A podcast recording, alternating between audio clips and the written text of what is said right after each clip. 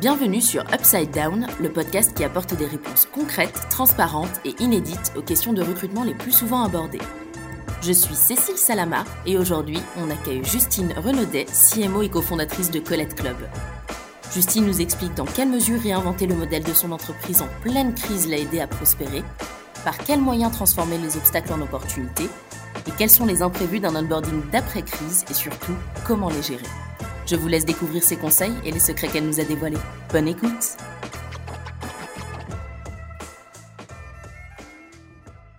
Ravie de t'accueillir Justine sur ce, sur ce nouvel épisode d'Upside Down. Justine, on s'est rencontrés nous il y a deux ans au lancement justement de, Colette Club, Colette Club, plateforme de cohabitation bah, intergénérationnelle, qui a été de mémoire lancée en mai 2020, quand on t'a eu nous déjà à l'époque.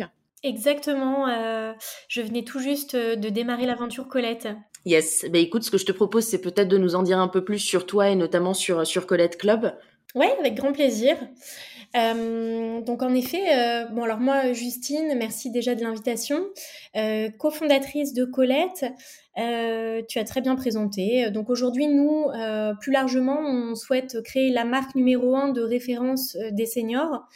Notre mission, c'est vraiment d'aider les seniors aujourd'hui à mieux vieillir et notamment chez eux, parce qu'ils sont 85% à vouloir vieillir à la maison. Donc notre mission, c'est vraiment de les aider à bien vieillir, heureux et en bonne santé. Euh, et ça, ça passe notamment par un premier pilier qu'on a développé, euh, qui est la cohabitation entre générations. Donc on aide les jeunes à s'installer chez des seniors qui ont une chambre libre à louer chez eux. Et plus dernièrement, on a lancé donc euh, un club parce qu'on s'est rendu compte que Colette, c'était avant tout une communauté euh, d'hôtes qui euh, voulaient partager, se rencontrer. Et donc, on a créé un club d'activités qui permet donc à notre communauté de grandir et puis aussi de s'épanouir au sein de ce club. Ok. Qu'est-ce qui t'a poussé finalement à lancer ce projet bah, en plein Covid? Est-ce que c'est justement le Covid qui a initié euh, la création ou l'émergence en tout cas d'un pain marché avec l'isolation des, bah, des personnes plus âgées et tu t'es dit qu'il y avait quelque chose à faire à ce moment-là ou est-ce que c'est par pure coïncidence et circonstances de situation qui a fait que bah, le projet c'est quelque chose sur lequel tu travaillais déjà et la crise est tombée par là? Alors, ce qui est certain, c'est que le problème de solitude des seniors et d'isolement, il, il, existait avant le Covid. Et le Covid n'a fait que renforcer euh, ce, bah, ce, ce, problème. Hein. Euh, et on l'a vu par les, euh, par les nombreux confinements. Et donc, en effet, tu le disais, nous, Colette, on a lancé. en fait, Colette a créé ses premiers binômes de cohabitants début mars 2020, juste avant le premier confinement. Donc, ça a direct mis un coup de frein à l'activité même si en fait à ce moment-là Colette n'existait pas encore aux yeux du monde. Moi, je venais tout juste de, de rejoindre l'aventure. Euh, donc finalement, cette période, ça a mis euh, l'activité euh, pure et dure de Colette au point mort, mais ça nous a permis d'avancer sur euh, plusieurs sujets de fond, et notamment de mettre tout de suite le nez dans euh, la mission, la raison d'être et les valeurs de Colette. Et puis, ça a été aussi une période pour continuer le recrutement de l'équipe fondatrice. Et donc, d'ailleurs, bah, en fait, mon recrutement, en fait, hein, parce que je suis arrivée donc en plein confinement. Et je dois dire que démarrer une nouvelle aventure professionnelle et qui plus est une aventure euh, entrepreneuriale, quoi, cofonder une startup. Euh, c'était euh, c'était challenging parce que forcément, le premier confinement, il n'y avait pas beaucoup de comment dire, c'est tout le monde le respectait scrupuleusement, quoi. Ouais. donc j'ai pas pu un peu plus strict, oui. Pardon? C'était beaucoup plus strict, effectivement. Exactement, voilà, c'était strict à ce moment-là. On, vraiment, on, suivait bien le, les règles. Et, euh, et, donc en fait, finalement, j'ai jamais, euh, j'ai commencé, mais j'avais pas rencontré physiquement euh, le reste de l'équipe fondatrice. Et je l'ai rencontré qu'après un mois et demi de, de, de, de, travail chez Colette.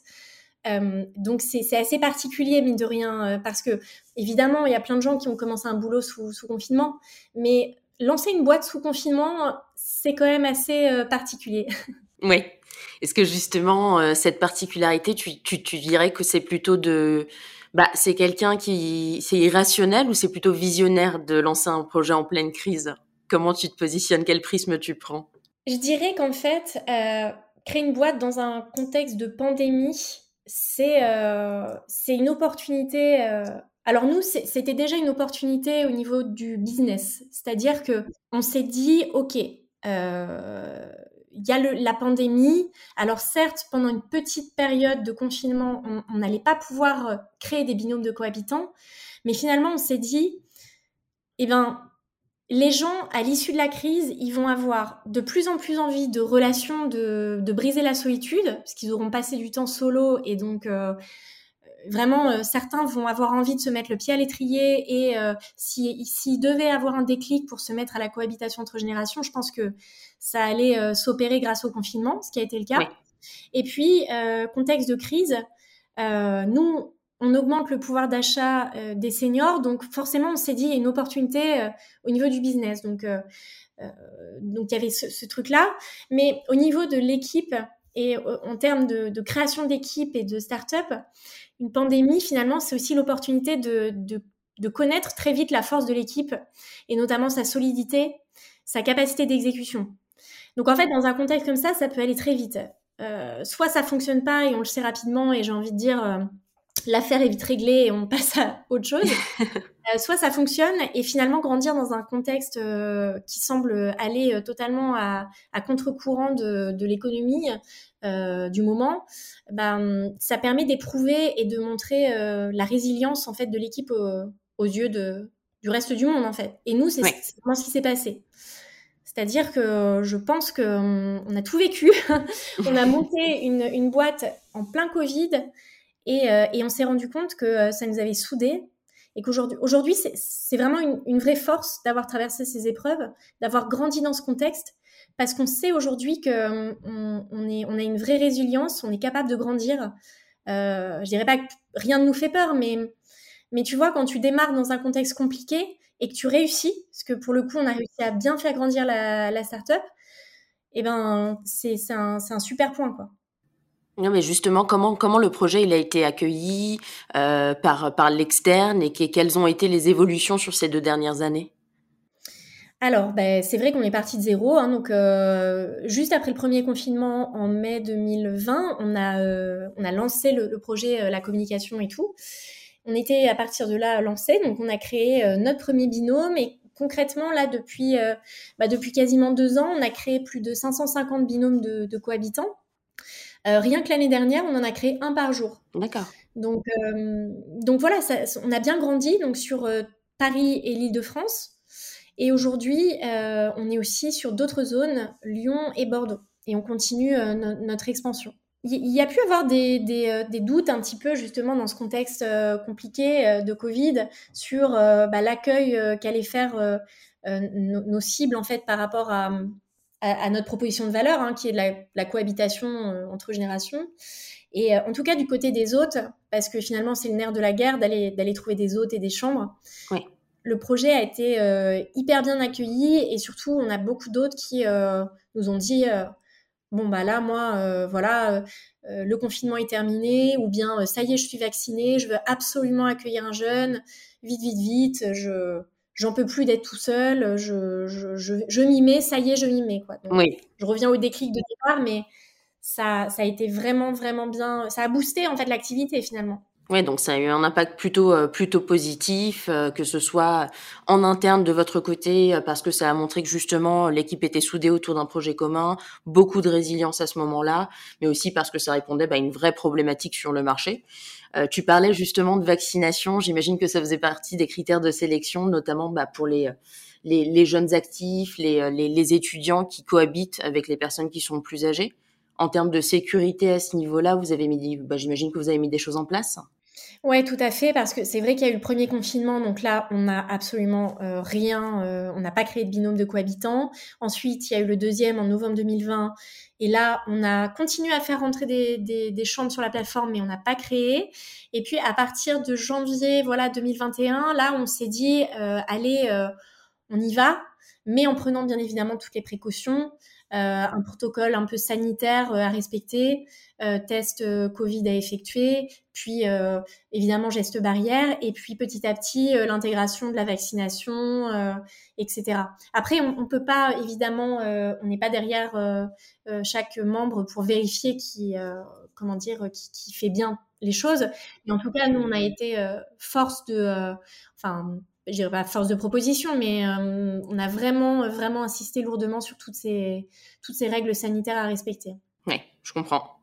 Justement, on regardait nous les, euh, les chiffres de, de l'INSEE euh, concernant bah, les, euh, les nouvelles startups, les nouvelles entreprises qui, qui ont émergé sur les dernières années. Tu peux voir que on est sur à peu près 840 000, 848 000 nouvelles entreprises en 2020, donc en pleine pandémie, contre 800, 810, 815 en 2000, 2019 on a une légère augmentation, tu es à peu près sur du 4, 4%, donc ça reste assez, assez semblable. Donc, tu as effectivement cette confrontation des deux typologies d'entrepreneurs où tu te dis, bah, d'un côté, tu as l'entrepreneur qui va avoir son idée, qui va la lancer bah, dans des conditions favorables en termes de, bah, de marché rassurant et, non pandémique, versus l'entrepreneur qui peut-être a plus ce goût du risque plus prononcé, qui voit justement ce, ce lien de cause à effet, une crise, une opportunité, un business est-ce que toi, tu te, classifies finalement dans une de ces deux catégories? Oui, alors nous, euh, on, se serait lancé euh, sans le Covid et, de toute façon. Mais, euh, mais c'est vrai que quand, la, quand la pandémie est arrivée, il y avait, il y avait, en fait, il y avait deux chemins possibles. Hein. Il y avait le chemin de bah, on arrête tout parce que on prend pas le risque que en fait de grandir euh, trop lentement ou, euh, ou que finalement notre proposition de valeur euh, ne, trouve pas preneur ou quoi. Puis il y avait aussi la voie de bah non, on va transformer ce ce bump, enfin le, cet obstacle sur la route en une vraie opportunité. Et, notamment en fait pendant la pandémie et pendant le confinement et notamment celui de novembre 2020, ça nous a permis de valider des, des points finalement clés du business Colette. Euh, parce que finalement, si je repense au, confinement numéro 2, donc, euh, parce que maintenant on leur, on, leur met un peu de euh, celui de novembre 2020, ça nous a forcé à revoir nos process et notamment comment on ajoutait les chambres sur la plateforme. Parce que nous, on est une, une plateforme qui est contrainte par l'offre, donc l'objectif c'est d'aller toujours proposer des nouvelles offres de logement. Sauf que comme dans notre process, on visite la chambre et on va rencontrer l'hôte à domicile, on s'est dit bon bah voilà, ça y est, novembre 2020, qu'est-ce qu'on fait? On peut plus aller voir les autres. Bon bah, on a revu nos process, on a revu la copie. Et, euh, et finalement, novembre 2020, ça a été notre mois encore aujourd'hui record en termes d'ajout d'offres de, de chambres sur la plateforme. Pourquoi? Bah Parce qu'en fait, on s'est dit, OK, euh, on peut pas aller à domicile, on va réinventer les choses. Et on a décidé de continuer de visiter le logement et de rencontrer les seniors mmh et de les rencontrer, mais en visio. Euh, donc c'était un challenge, on s'est dit oulala, là là, est-ce que euh, ça va le faire? Et finalement, ça nous a permis de qualifier, de valider, d'ajouter des chambres, mais surtout de vérifier que les seniors, bah, ils étaient hyper connectés et à l'aise avec bah, des outils du type FaceTime ou Skype. donc en période de confinement, donc où tout le monde était censé être à l'arrêt, mais en fait, on a fait notre, meilleur mois euh, sur un point clé du business. Donc, euh, ouais, moi, je me, vois Colette comme, enfin, nous, on est assez euh, bold, comme on dit, on, y va, quoi. Donc, on transforme les, petits les, obstacles en, ouais, on essaie de les transformer en vraies opportunités, quoi, et d'apprendre et de pas rester sur le carreau, quoi. Oui, je comprends. Donc tu parlais justement de, de l'équipe fondatrice dont, tu fais partie. Finalement, c'est euh, aussi une problématique qui va s'appliquer à la création de ton équipe que tu vas recruter toi par la suite, particulièrement sur l'équipe, bah, la core team que tu, qui, qui, qui vont te rejoindre en premier. Est-ce que là aussi, tu as une typologie de profil euh, sur lequel bah, il faut plus miser qu'un autre en temps de, en temps de pandémie? Alors, euh, je dirais en temps de pandémie, mais même tout simplement, euh, si on regarde un petit peu euh, le fonctionnement d'une startup euh, aujourd'hui, nous, c'est vrai qu'il n'y a pas un élément en trop chez Colette aujourd'hui. C'est-à-dire qu'on est tous, si, si, une personne demain n'est pas là, il y a réellement un impact sur, sur les objectifs, en fait, parce qu'on est tous on est tous à fond. Et donc, il nous faut, enfin, ce qu'on regarde toujours, c'est vraiment l'autonomie, la, la, débrouillardise, le côté vraiment doueur de la personne euh, qui va être capable de, euh, qui va être aussi hyper curieux, qui va avoir envie de grandir, mais en ayant un cadre, bien sûr, mais en, allant aussi chercher les infos et en se, formant aussi sur le tas. On a besoin de, personnes ultra, ultra doueurs, en fait, hein, aujourd'hui. Euh, et, c'est vrai qu'il y, a aussi euh, un fit humain, mais bon, ça c'est pour toutes les boîtes, hein, qui est hyper important. et, et c'est vrai que il faut, quand on recrute, il faut retrouver ce fit en, en, remote, quoi. Enfin, en tout cas, le sentir en remote. Alors, enfin, quand on recrute en fait sans pouvoir se voir. Donc, ça demande un effort de, clarté, de transparence hyper important. Et en tout cas, quelque chose qu'on a mis en place très vite, c'était de la doc, de la documentation. Ouais. Euh, parce que finalement, quand on est tous les jours au bureau, il y a plein de choses qui peuvent sembler être du bon sens ou euh, des évidences. Mais euh, tout d'un coup, quand on est tous en, télétravail, bah, c'est pas forcément évident. Donc finalement, les, outils et la documentation, ça permet d'aligner tout le monde sur la même copie. Et, et, aussi, à défaut de finalement mettre les pratiques de mettre en pratique pardon, euh, tout ce qui est valeur et de les incarner pour de bon dans le réel, bah, ça permet de les avoir en tête euh, tout le temps. Quoi. Et puis aussi dans le processus de recrutement, de, tu vois, d'avoir des, des, choses tangibles sur lesquelles se, se raccrocher. Quoi. Ouais, tu vas avoir une sorte de scorecard ou un référentiel commun où tu vas faire passer tous les candidats sur, les, bah, sur le même pied d'égalité pour justement avoir un regard beaucoup plus objectif finalement Mmh, sur, euh, bah, sur, sur la compétence, sur le potentiel, euh, sur le fit euh, et, tout ce qui s'ensuit. Ouais, ouais, tout à fait, ouais. En tout cas, ça demande de redoubler vraiment d'efforts, je trouve, en, en, mise en place de, documentation, de communication interne. donc, déjà que c'est difficile, je trouve, de recruter quand on est une start-up. Ouais. En tout cas, en temps de, en temps de Covid, de confinement, c'est encore une autre affaire. Quoi. Et justement, sur le recrutement, comment tu faisais toi pour séduire les candidats euh, dans, dans, dans, ce contexte et dans, dans le marché euh, tel qu'il était? Et comment tu faisais aussi pour les rassurer finalement? Parce qu'on avait beaucoup d'incertitudes à ce moment-là. Oui, tout à fait. Euh, alors, bon, déjà, pour les recruter, c'est toujours un, c'est toujours un, challenge parce que quand on n'est pas une entreprise connue, euh, c'est difficile d'être attirant aujourd'hui parce qu'il y a beaucoup de, il y a beaucoup de boîtes hyper séduisantes. Donc on, s'appuyait euh, beaucoup sur euh, sur notre réseau, sur les aujourd'hui les investisseurs qu'on a, les business angels qui qui nous aident aussi là-dedans. Et puis après, on, on, allait, on allait les chercher où ils étaient, hein, donc sur LinkedIn, dans les écoles. et, et on faisait, on faisait pas mal d'actions comme ça euh, pour, aller chercher euh, des, super profils. Et, on, et aujourd'hui, euh, on, a vraiment des, une, équipe au top et hyper engagée. Donc, on se débrouille plutôt bien. Après, on, ne recrute pas encore énormément, énormément, parce qu'aujourd'hui, on est 13 dans l'équipe. Donc, il y a, voilà. on a recruté 7-8 personnes jusqu'ici. Et, et, pardon, excuse-moi, la deuxième question, parce que je, Ouais, les rassurer finalement dans un contexte ah qui était euh, qui était très incertain à l'époque. Ouais, bah je dirais que hum, alors les rassurer, ça on, est on est capable de, de montrer euh, bah voilà les chiffres, l'attraction, euh, des choses très concrètes, tu vois pour montrer qu'il y a qu'il se passe quelque chose, qu'il y a un momentum. Après nous au stade de, de, de développement où on est, je dirais que ce qui est hyper important, c'est d'avoir en face de nous des candidats qui croient à fond en la mission, euh, qui ont envie de bouger les choses et donc euh, qui sont conscients en fait qu'il y a un vrai risque. Parce qu'aujourd'hui, c'est le cas, euh, on est une start-up, on, a levé un précis en septembre 2020, là on est en train de lever un site, donc le niveau de, risque est hyper élevé. Je dirais que en fait, finalement, on n'a pas on n'a pas vraiment eu besoin de rassurer à ce jour parce que tous les candidats qui sont venus à nous, c'était des, candidats qui avaient vraiment conscience que on était en train de révolutionner un peu euh, un mode de logement, de changer des choses, et, euh, que rien n'était gagné. Mais ils étaient euh, hyper motivés pour nous accompagner dans cette mission. Donc, donc voilà, en fait, tout le monde ici, je pense que ce qui, ce qui rassemble un petit peu toutes les personnes de l'équipe, c'est le goût de le goût de l'aventure, le goût du risque et l'envie de, de bouger les lignes. Oui, je comprends. Tu disais justement toi tout à l'heure que quand tu avais démarré euh, ton aventure chez Colette, finalement tu n'avais pas rencontré les, les bah, bah, le reste de l'équipe en physique euh, pendant pendant les premiers mois.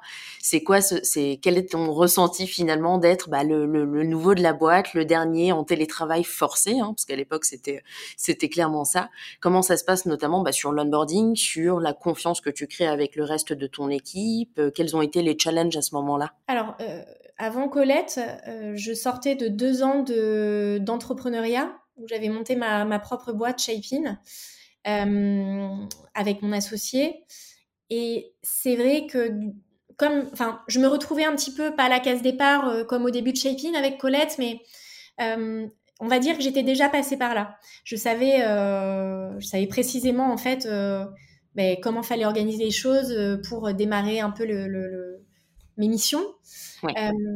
Donc à ce niveau-là, ma première expérience entrepreneuriale et puis aussi le, le fait d'avoir bossé six ans euh, chez Blablacar précédemment, on va dire que j'étais, euh, c'est bon, j'étais vraiment sur les rails. Euh, et ça m'a bien aidé, toutes ces expériences précédentes.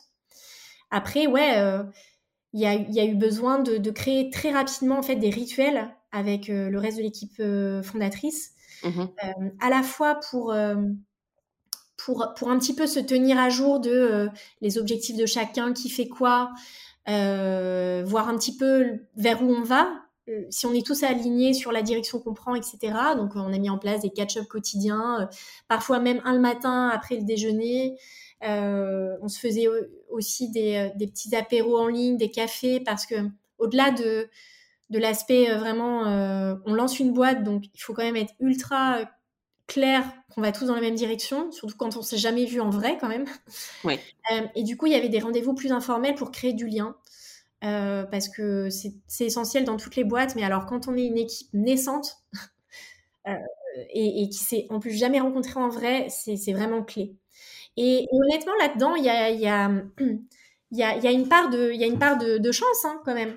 Parce que mine de rien, euh, mais bon, mais bon, ça c'est l'entrepreneuriat et c'est pour ça que j'adore ça parce que c'est de la prise de risque en fait. Les, les, euh, les, les calls avec l'équipe fondatrice que j'ai rejointe, c'était super bien passé, mais on aurait très bien pu imaginer que le jour où on se voit dans, en vrai, euh, je sais pas, en fait le fit n'est pas là. ouais, ne passe pas. Je pense que le, le recrutement a, a, bien matché. Enfin, je crois sincèrement qu'aujourd'hui, ouais, j'étais la personne qui manquait pour compléter l'équipe. Euh, sur le plan des, tu vois, des, des, compétences ou quoi. Mais après, ouais, au niveau du fit et tout, euh, on a eu aussi une bonne étoile parce que parce que il n'y a pas que les compétences, il y a, y a, tout l'aspect un peu euh, caractère, personnalité des uns et des autres. ça a marché et je suis hyper heureuse que ça ait marché parce que c'est pas si simple en fait. Ouais. C'est même le plus difficile finalement parce que des gens qui ont des compétences, il y en a beaucoup, mais pour que toute la mayonnaise prenne et que chacun s'entende, trouve sa place, c'est moins évident. Bien sûr. Oui, tu, tu, on peut considérer qu'on a deux rentrées de classe différentes, une première en confinement et une deuxième en physique où tu, tu repars un peu de zéro euh, et puis et puis tu vois si ça fonctionne quoi. Et tout à fait, parce que mine de rien, euh, on se retrouve à tout d'un coup euh, travailler toute la journée dans un même bureau. On mmh. n'était pas habitué à côtoyer telle personne qui, en fait, on découvre que, j'en sais rien, pour X ou Y raison, euh, on n'avait pas vu ce petit défaut euh, qui nous agace. Enfin Elle bref. met pas la tasse à café dans le lave-vaisselle, effectivement. Ouais, voilà, non mais c'est bêtise, mais euh, quand, et quand ça reste à ça, ça va, c'est pas c'est pas grave, mais on peut très bien découvrir du coup à l'arrivée au, bureau des choses plus gênantes, quoi. J'en sais rien, que en fait il y en a un qui fait des blagues super lourdes ou il y en a un qui je vais loin, mais il y en a un qui en fait qui est raciste. Bon, ça c'est des trucs qu'on voit pas dans les entretiens et qu'on, dont on se rend pas compte en fait quand on fait un petit café de temps en temps ou un catch-up euh, tous les matins à 9h. Euh, c'est vraiment en côtoyant au bureau qu'on se rend compte de ça. Donc euh, ouais, c'était un vrai challenge et un, vrai risque. Et finalement, les risques, ça peut aussi très bien payer. Donc quand on n'en prend pas, bah, on, on, se met pas l'opportunité de d'avoir euh, des trucs super cool qui, euh, qui puissent arriver derrière. Oui, complètement. Et justement, est-ce que toi, tu, tu, as, pendant, euh, pendant les différents confinements, été amené bah, à manager des équipes à distance?